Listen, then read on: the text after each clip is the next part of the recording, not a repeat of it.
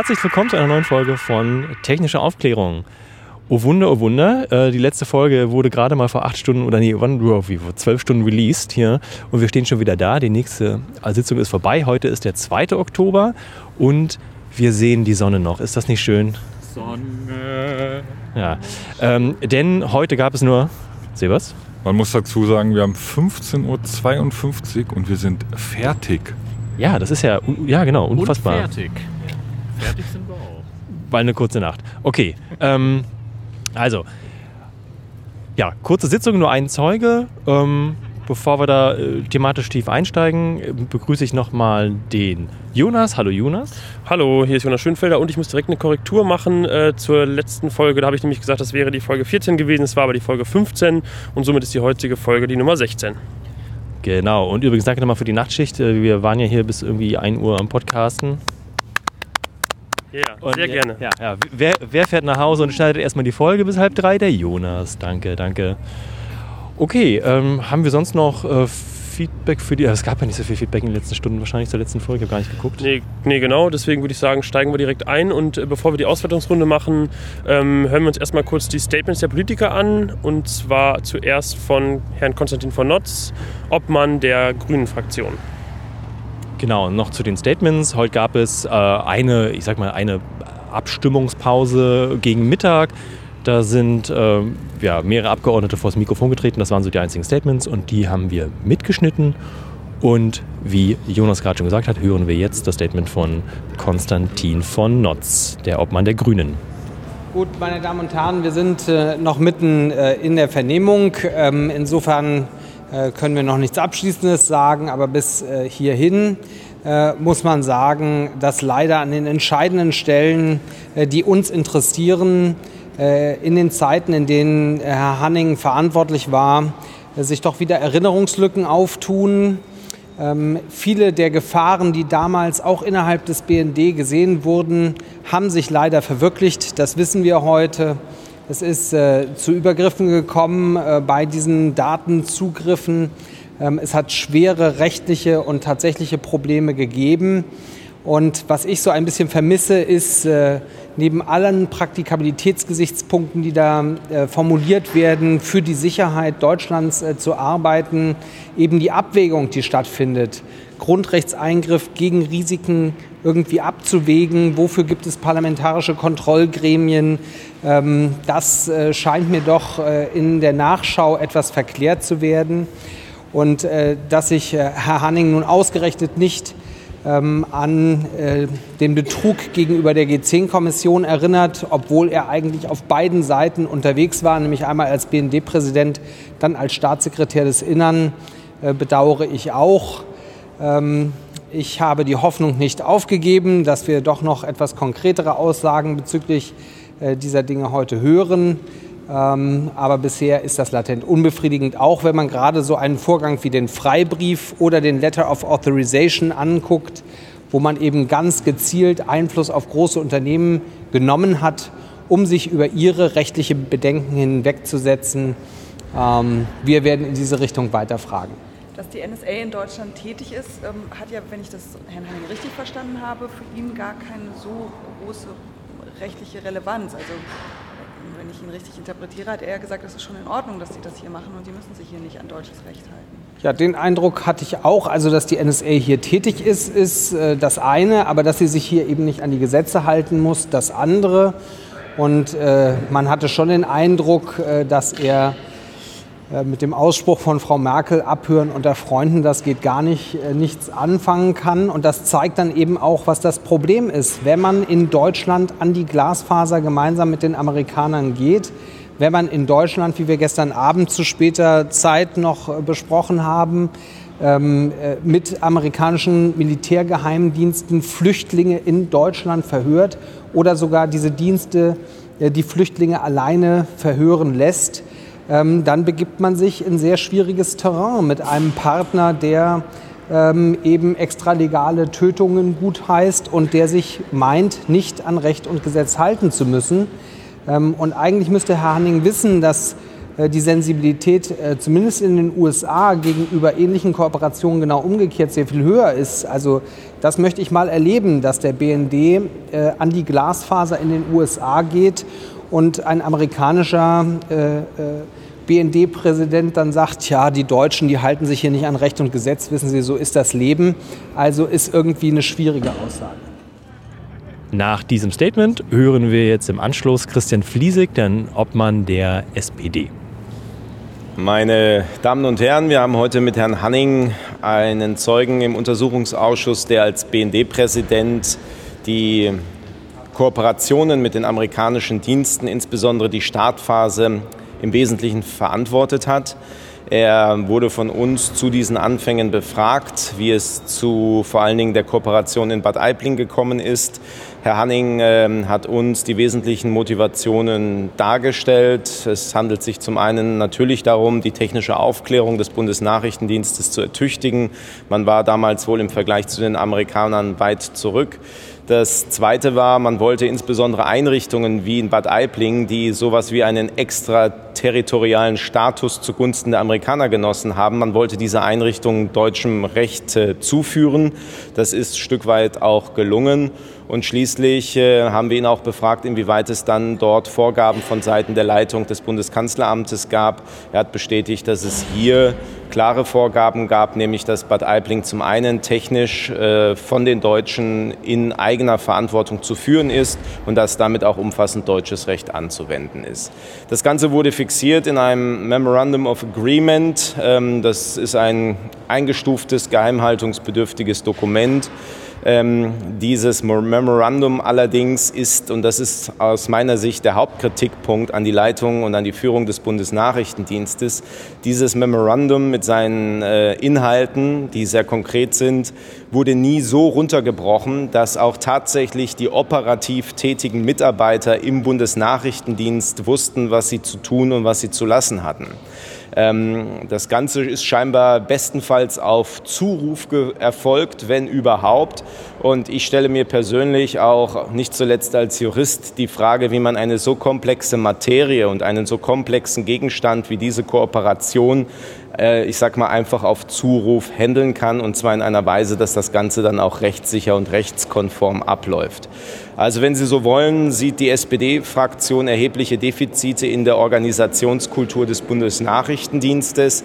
Ich glaube, ohne eine klare Vorschrift, ohne klare Richtlinien für die einzelnen Mitarbeiter, was sie zu tun und zu lassen haben, kann man so etwas nicht tatsächlich operativ durchführen. Beim Bundesnachrichtendienst war das aber scheinbar Alltag. Im Anschluss an dieses Statement hören wir noch Frau Martina Renner, die Obfrau der Linksfraktion im Ausschuss. Einige kurze Bewertungen heute zur Einvernahme des Ex-Präsidenten Dr. Hanning. Er hatte ja drei zentrale Botschaften. Erstens, ich als ehemaliger Präsident des Bundesnachrichtendienstes hatte alles unter Kontrolle. Ich habe mich zu allem informieren lassen und auch Kenntnis zu den operativen Vorgängen. Zweitens, das Bundeskanzleramt als Rechts- und Fachaufsicht muss nicht alles wissen, insbesondere was konkrete Kooperationen des Bundesnachrichtendienstes mit äh, Partnern im Ausland betrifft. Und drittens, die parlamentarische Kontrolle darf noch weniger wissen. Wir haben ja insbesondere heute die Operation Iconal, also den Abgriff des BND für die NSE bei der Deutschen Telekom und die Operation Klotek besprochen. Das ist eine Operation des BND für die CIA bei MCI WorldCom bei Düsseldorf. Und bei diesen beiden Operationen steht für uns als Opposition klar im Raum, dass diese rechtswidrig gegangen, äh, abgelaufen sind, dass die Provider getäuscht wurden, die Telekom darüber, dass die NSE der eigentliche Auftraggeber ist und MCI WorldCom ist grundsätzlich getäuscht worden. Sie wussten gar nicht, dass ein Geheimdienst bei ihnen die Daten am Kabel erfasst. Dazu hat der Präsident ausgeführt, dass ähm, es durchaus sein kann, dass die parlamentarischen Kontrollgremien äh, darüber nur unzureichend informiert waren, weil, wenn man den Kreis der Wissenden zu groß mache, möglicherweise Informationen über solche abgeschirmten Operationen nach außen treten. Was ist daran brisant? Das heißt, es gibt einen Bereich der Geheimdiensttätigkeit, der grundsätzlich der parlamentarischen Kontrolle entzogen wird. Und es gibt einen Bereich der Geheimdiensttätigkeit, wo die Rechts- und Fachaufsicht, das Bundeskanzleramt, auch nur eingeschränkt durch die Abteilung technische Aufklärung informiert wird. Und das stellt grundsätzlich die Frage in den Raum, ob dieser Bereich der Exekutive tatsächlich der Kontrollen unterliegen so, dann herzlich willkommen zurück in der Auswertungsrunde. Ähm, wir stehen hier wieder toll in unserem Kreis. Und ich darf rechts herum diesmal die Gruppe begrüßen. Äh, hallo Zebas. Ja, einen wunderschönen guten Tag. Zebas, wer bist du? Was machst du hier im Ausschuss? Ja, ich äh, bin ein bisschen dazugekommen, um so über die technischen Aspekte des äh, Podcasts zu berichten und da Licht ins Dunkle zu bringen und bin Mitglied vom Chaos Computer Club hier in Berlin. Sehr schön. Dann begrüße ich die Anna Viselli. Hallo Anna. Hallo, ich bin die Anna und ich schreibe das Live-Blog für Netzpolitik.org. Und den Daniel Lücking. Hallo Daniel. Ja, hallo, ich bin Daniel, Online-Journalist und twittere wie wild aus dem Ausschuss. Super, dann können wir direkt einsteigen. Also heute Zeuge 1, es ist meine Aufgabe, ihn jetzt vorzustellen. Der einzige Zeuge heute im Ausschuss war Dr. August Hanning. Er war unter anderem BND-Präsident. Das war sicherlich seine Hauptrolle, für die er heute hier war im Untersuchungszeitraum. Und zwar war er das ähm, von 1999 bis 2005. Und anschließend war er Staatssekretär im äh, Bundesministerium des Innern von 2005 bis zu seiner Pensionierung. Hm, ich muss lügen, das war glaube ich 2009. Also waren nur noch ein paar Jahre. Und die Anhörung hat heute begonnen um 9 Uhr morgens äh, und wir sind jetzt fertig 15.30 Uhr. Und ja, so viel zum, zum Tagesablauf. Es gab nur die öffentliche Anhörung. Ähm, er wurde jetzt auch erstmal nach Hause geschickt. Äh, es gibt keine nicht öffentliche. Dazu will sich der Ausschuss noch äußern, so Herr Sensburg, der Vorsitzende. Das ist noch nicht ganz klar. Dann ja, äh, ich lasse einfach mal die Runde jetzt entscheiden und hier erwirken, wie dieser Mensch denn eigentlich auf euch gewirkt hat, bevor ich zu viel vorwegnehme. Wer möchte anfangen? Anna. Man hat ganz klar gemerkt, dass er einfach ein ziemlicher Profi-Politiker ist oder quasi ein Profi in diesem ganzen politischen Geschäft. Das heißt, er wusste genau, was er sagen kann. Der Herr Wolf vom Kanzleramt musste quasi kaum intervenieren und konnte sich ziemlich entspannt zurücklehnen, weil er, glaube ich, die Äußerungen, die er heute schon gebracht hat, bestimmt schon zehnmal vorher wiederholt hatte. Genau, gerade im Kontrast zu den letzten Malen, wo wir auch viele Sachbearbeiter hatten oder auch, ich sage mal, äh, ja, Standortleiter, die einfach ja, wie beim letzten Mal in verdeckten Behörden arbeiten, die einfach so oft nicht ans Tageslicht kommen. Da war eher so ein ja, Profipolitiker einfach die Ausnahme. Äh, überhaupt nicht medienscheu, ganz im Gegenteil. Ich habe ihn übrigens auch gerade nochmal angesprochen hier draußen. Wir stehen hier, er läuft hier so an der Spree entlang und uns vorbei mit seinem Rollkoffer, ob er denn ein Statement abgeben würde. Äh, total ja, professionell abgelehnt. Ich glaube, da hätten andere Zeugen durchaus äh, mehr gezuckt, wenn auf einmal die Presse kommt. Ähm, ja, so viel dazu. Also ähm, aalglatt und abwaschbar. Was ist, was ist denn noch aufgefallen bei Herrn Hanning? Ja, Herr Hanning hat heute äh, sehr viel Wert darauf äh, gelegt, mehrfach und ausdrücklich im Ausschuss zu betonen, dass wir in Verschlüsselung äh, investieren sollten. Und jeder, also ihm ist nicht bewusst und auch nicht klar, wie man so unverschlüsselt in der Welt hin und her kommunizieren kann, gerade hier in Deutschland. Er hat äh, appelliert, möchte ich nahezu sagen, dass äh, sich jeder mit dem Thema der Verschlüsselung auseinandersetzt und äh, sich auch äh, irgendwo Hilfestellungen sucht und wir auch in dem Bereich äh, oder in den Sektoren der IT-Sicherheit und Informationssicherheit äh, deutliche Investitionen in der Zukunft auf uns nehmen sollten gerade um unsere Informationen äh, nach dem Need-to-Know-Prinzip weiterzugeben, wo er auch mehrfach betont hat, dass das ein sehr wichtiger Aspekt in der Zukunft sein wird. Ich darf ihn hier zitieren. Er hat gesagt, wir sind ein Land mit relativ niedriger Sicherheitskultur. Wer offene Handys benutzt, muss wissen, muss wissen, was er tut. Und mit offen nehme ich an, äh, meint er nicht verschlüsselt. Und das hat er auch mehr als einmal betont, dass, naja, also muss man ja wissen. Ne? Also muss man sich halt vorbereiten. Auch, auch er hat mehrfach betont, dass er natürlich auch in seiner Position immer äh, sehr skeptisch und vorsichtig war. Und man muss halt aufpassen. Ja, also er hat eigentlich auch schon vorsorglich kapituliert vor der Übermacht der NSA. Ähm, das kam zwischendurch in der Aussage so durch, nach dem Motto, ja, technisch sind wir dem Dienst so unterlegen, da können wir eh nichts machen. Und äh, offenbar spart man sich dann auch im BND, das Ganze zum Thema bei den Politikern zu machen oder zum Politikum selbst. Er hat über Strecken halt auch beschrieben, ja, und dann ist beobachtet worden, wie mit dem Umzug nach Berlin dann die Botschaften wuchsen.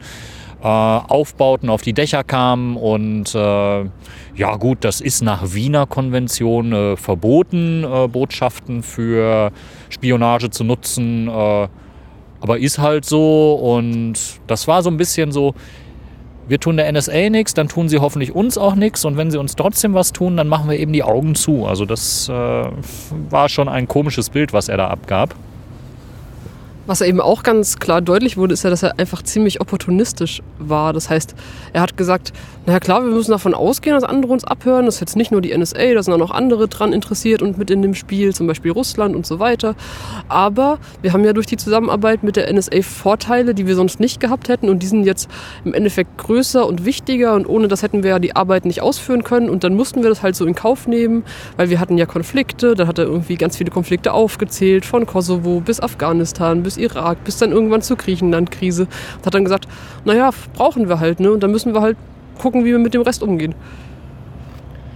Und er hat auch den NSA als die ja, Supermacht bezeichnet im Überwachungswesen, woraufhin Herr Sensburg mal ganz naiv gefragt hat, wie er dann zu dieser Einschätzung kommt. Hm, naja, ist halt ein Kooperationspartner. Wir wissen ja, was die so machen. Wir kooperieren in einigen Bereichen mit denen. Und durch Snowden hätten wir jetzt einen chinesischen Snowden, hat er tatsächlich gesagt, wüssten wir vielleicht auch mehr, was die Chinesen machen und könnten, vielleicht sind die ja stärker.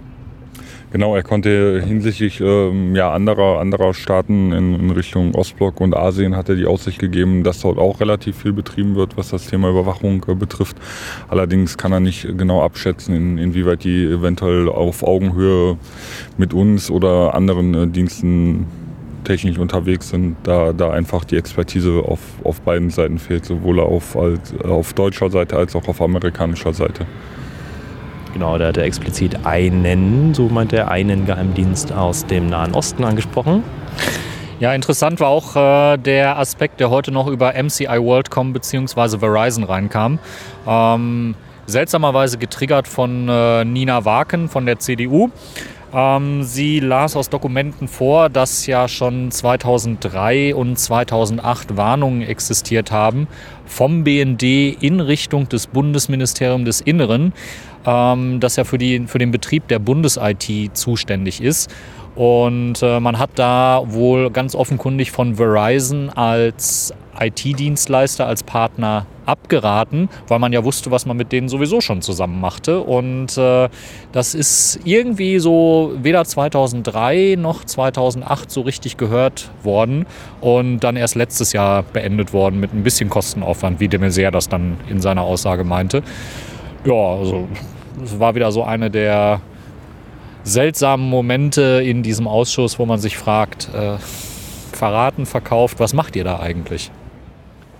Ja, also für mich, also mich hat eigentlich der heutige Zeuge, ähm, hat mich erinnert an, die Gäst, an den gestrigen zweiten Zeugen, Herrn Mewes. Ähm, die haben sicherlich auch Gemeinsamkeiten. Zum einen sind sie beide Profis, was so die Öffentlichkeit äh, oder den Umgang mit der Öffentlichkeit angeht. Und zum anderen sind sie eben beide auch im Ruhezust äh, Ruhestand. Äh, nicht nicht im, im, im, im, Ruhestand und äh, sind natürlich äh, dementsprechend vielleicht auch etwas lockerer, was so die die Art und Weise angeht, wie sie über, ihr, über ihre ehemalige Tätigkeit sprechen können. Auf jeden Fall ähm, so ein Beispiel, was mir da jetzt ähm, einfällt, um das zu verdeutlichen, hat heute Frau Renner auch den ähm, Zeugen gefragt, ob es Vertuschungen im BND und speziell in der Abteilung technische Aufklärung gab. Und das hat er auch ganz klar bejaht und sagte halt, naja, das ist halt wie in jeder Behörde. Ähm, ja, und das ist halt ähm, so, so, eine so eine Aussage, die jetzt vielleicht nicht von jedem so zu erwarten ist. Er scheint auf jeden Fall auch noch nicht ganz durch zu sein mit seinem, äh, mit seinem Posten, den er da im BND gehabt hat.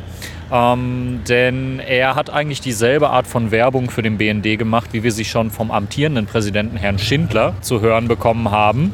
Also hat deutlich darauf gedrungen, zu wenig Geld, zu wenig Personal, vergleichen Sie uns doch mal mit der NSA und da konnte er einem schon wieder total leid tun. Schindler äh, war genauso drauf von den Inhalten und auch genauso Teflon-mäßig unterwegs, äh, was, die, was den Umgang mit der Presse und mit der Öffentlichkeit angeht. Ähm, also da waren weite Strecken sehr deckungsgleich mit dem, was wir da bei Schindler schon gehört haben.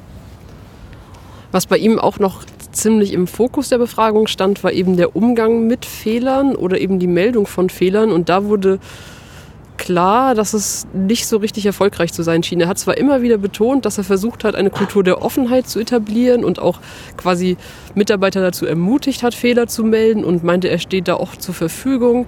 Aber im Endeffekt wurden ihm dann Dinge vorgehalten, die er angeblich unterzeichnet hätte oder wovon er Bescheid gewusst hätte. Und er hat dann ganz klar gesagt, naja, das kann schon gut sein, dass ich das unterzeichnet habe, aber richtig erinnern kann ich mich dann auch nicht mehr daran. Und dann wurde er am Ende nochmal gefragt, ob er denn vorher quasi in Vorbereitung auf diese Anhörung Akten gelesen habe.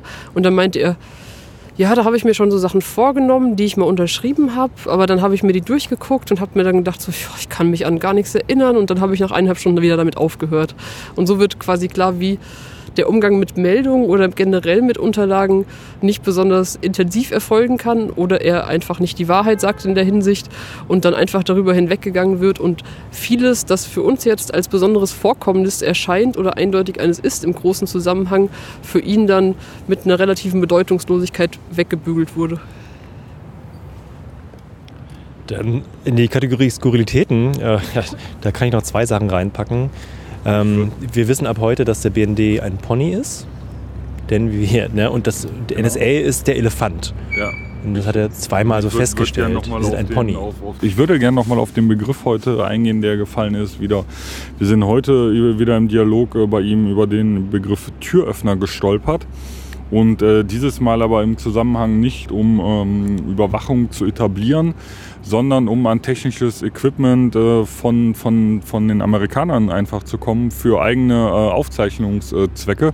Was ich auch äh, sehr bemerkenswert äh, fand, dass man einfach äh, so eine G10-Order mal vergeben hat, um halt äh, dann auch den Amerikanern zu sagen, so wir haben euch jetzt einen Gefallen getan und äh, jetzt seid ihr an der Reihe und wir hätten da mal gerne äh, technisches Equipment, was aber nicht näher ausgeführt worden ist, um was es sich dort handelt. Und ähm, die zweite Sache für die, über die Skurrilitäten noch, Dienstvorschriften. Ist euch da was aufgefallen? Dienstvorschriften, ey, come on, oder? Brauchen Also jetzt nicht. bitte, also, also Dienstvorschriften, äh, die sind, da, da gibt man ja nichts drum, aber man muss sich dran halten. Ja, ja, also halt, ist ganz wichtig. aber- halten, halten. Also Dienstvorschriften halten ist, glaube ich, Ja, aber- die Aussage des Tages. Ne? Aber er hat seinen Job angefangen, kriegt zwölf Ordner Dienstvorschriften, wie er gesagt hat. Wer soll sich denn daran? Also er, er hat sie dann schnell weggelegt und also auch bei seinen Mitarbeitern nein. Aber halten muss man sich dran. Ja, das ist ganz wichtig. Fest, festhalten, bevor es glatt wird und man äh, was sagt, was man nicht möchte. aber sind nicht wichtig. Nein. Genau, also er wollte zu Anfang wollte er erstmal sämtliche Dienstvorschriften einstampfen oder eindampfen und auf das Wesentliche reduzieren, was dann durch die Sachgebietsleiter zu kommunizieren ist. Und zwischendurch dann in der Aussage hieß es ja, man muss sich aber an alles Mögliche halten. Äh, diese kognitive Dissonanz, die kriegt er hoffentlich in seinem Kopf mal aufgelöst. Äh, heute in der Sitzung war das nicht möglich.